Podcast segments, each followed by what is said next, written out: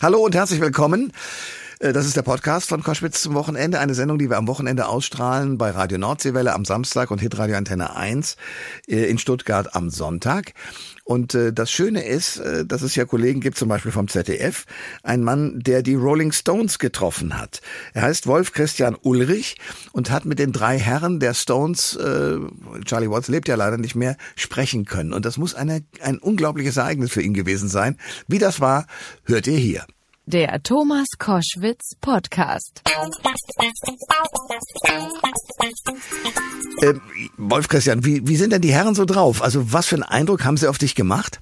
Wahnsinnig jung. Also das war wirklich erstaunlich. Ich meine, man muss sich mal vorstellen, ähm, Mick Jagger ist im Alter wie Joe Biden. Ja, ja, das ist so, das muss ja, das ist so der Vergleich, ja. ja. Und dann ist man da in so einem äh, Hotelzimmer, einer edlen Suite, da werden diese ganzen Marketing-Interviews ja dann äh, gemacht und dann äh, stolziert der rein, frisch, ähm, das Hemd offen, die, die ähm, Augen ganz, ganz wach und so ein, so ein Glitzern in den Augen, auch die anderen beiden, Keith Haring hatte richtig, Keith Richards hatte richtig gute Laune, mhm. ähm, Ron Woods war echt guter Dinge, kam da so reingeschneit, setzte sich hin, lachte erstmal, gibt einem die Hand und man merkt, das sind einfach ähm, Männer, die haben so viel gesehen, die haben so viel erlebt, die spielen auch irgendwo in ihrer eigenen Kategorie und ähm, also die Welt mag sich ja weiterdrehen, ja, aber die Stones, die sind so ein bisschen, die bleiben einfach die Stones, ja. ja. Und das finde ich ist ja auch ein Album das Erstaunlichste, ähm, die Stimme von Mick Jagger, der klingt ja wirklich noch äh, wie mit 30. Das fand ich großartig. In, in, der Tat, wir haben auch gedacht, meine Herren, äh, Angry beispielsweise, das ist ein Song, äh, da kannst du zwischen jung und alt äh, gar nicht mehr unterscheiden, die finden das alle gut.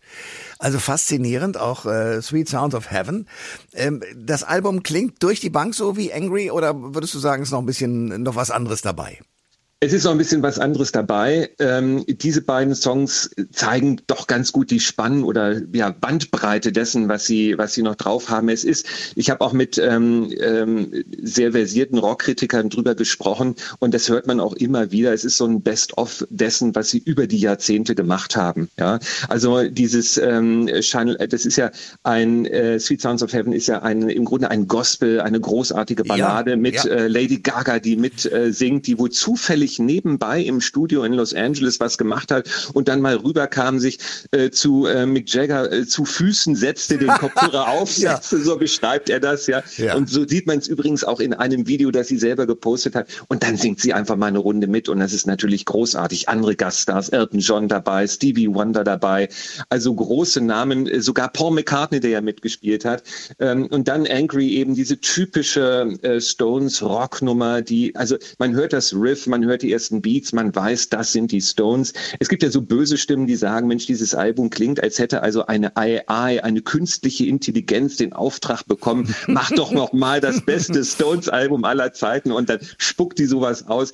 Also man muss sagen, sie natürlich zitieren sie sich ein bisschen selber. Sie wissen aber auch, so kann man es ja auch sehen, was die Fans auch gerne hören, was sie auch selber gerne machen. Und am Ende geht es ja darum, dass alle, die Stones und die Fans, äh, großen Spaß zusammen haben. Und da ist das Album dann, muss ich sagen, doch ziemlich gut gelungen. Äh, du bist, das hast du ja schon ein bisschen angedeutet, sozusagen von Raum zu Raum gegangen. Die, die hocken dann aber nicht beieinander, sondern du musst sozusagen jeden einzelnen Künstler, also Mick Jagger, Keith Richards und Ronnie genau. Wood, äh, persönlich in einem eigenen Raum empfangen. Oder, genau. oder umgekehrt, je nachdem. Ähm, wer ist der entspannteste von denen? Mick Jagger oder Keith äh, Richards oder wie, wie muss ich Ganz eindeutig Ronnie Wood. Ach. Das merkte man auch schon bei der Pressekonferenz. Ähm, da, es ist ja alles, das muss man sich so vorstellen, dass alles ganz genau überlegt ist vor so einer großen Albumveröffentlichung, dass da also auch jede Information zum richtigen Zeitpunkt kommt, ja, damit sich das Album also auch gut verkauft. Und es war ja nicht vorgesehen, dass schon bei der großen Startpressekonferenz äh, verraten wird, wer die Gaststars sind. Das sollte ja alles noch geheim bleiben.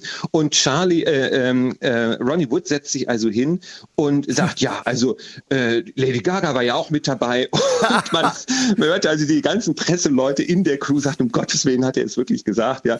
Und äh, er kam auch bei mir ins Interview rein, tiefenentspannt, bester Laune, immer also einen lockeren Spruch drauf. Und ich fragte dann, naja, wie ist das denn mit Elton John zu arbeiten? Und er sagte, ach, ich wusste natürlich, dass Elton John schon lange mit uns zusammenarbeiten wollte.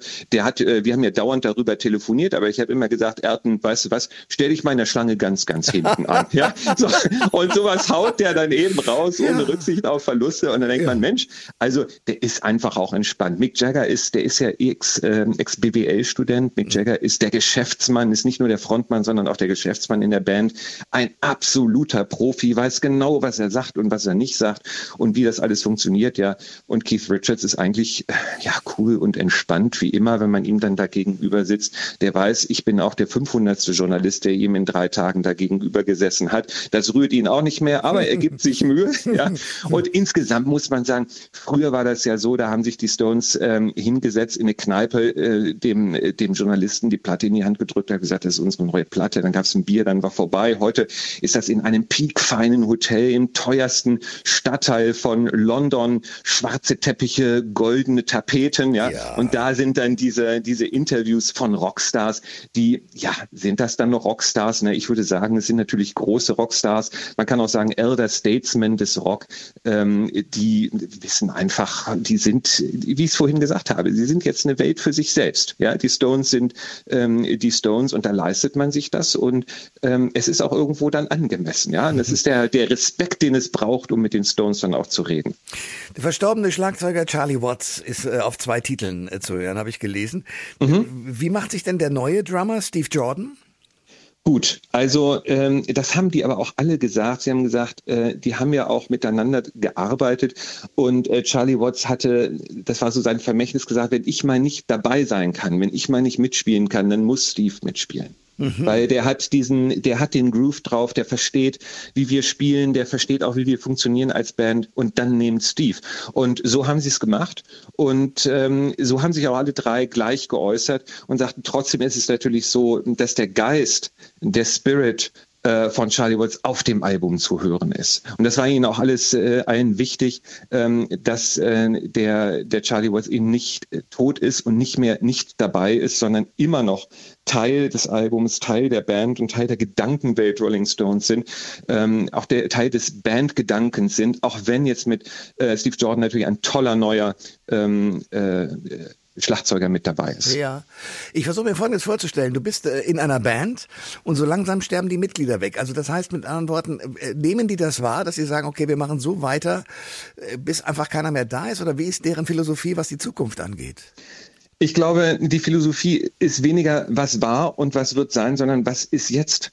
Ja, hm. also sie alle wissen, dass sie nicht mehr die Jüngsten sind. Ähm, Keith Richards spricht über die Probleme in seiner Hand.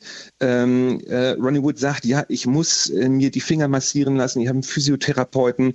Äh, das ist nicht mehr so einfach. Ähm, und ja, wir wollen auch eine Tour wieder spielen. Ähm, und das wird ziemlich schwierig. Ähm, Mick Jagger sagt ja, ich kann natürlich nicht mehr so viel rauchen und und trinken, wie das als 20-Jähriger ging, wenn ich noch so eine gute Stimme haben möchte. Ja, ja. das das ist. Äh, ich muss auch meine Stimme trainieren und üben also darüber, Sie sind sicher Ihres Alters und ähm, der äh, Beschwernisse durchaus bewusst.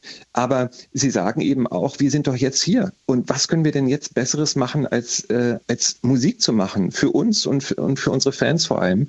Und ähm, ich habe den Eindruck, dass wir wirklich in der Gegenwart sind, im Jetzt sind und versuchen jetzt das Beste draus zu machen.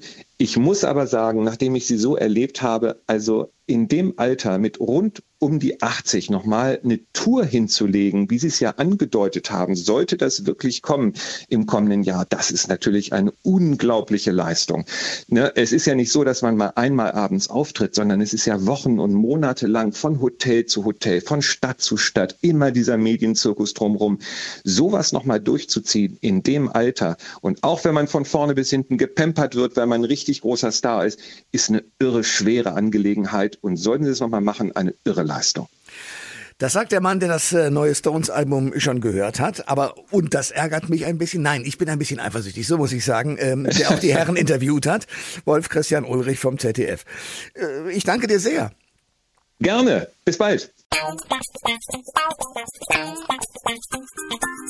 Alle Informationen zur Sendung gibt es online auf thomas-koschwitz.de.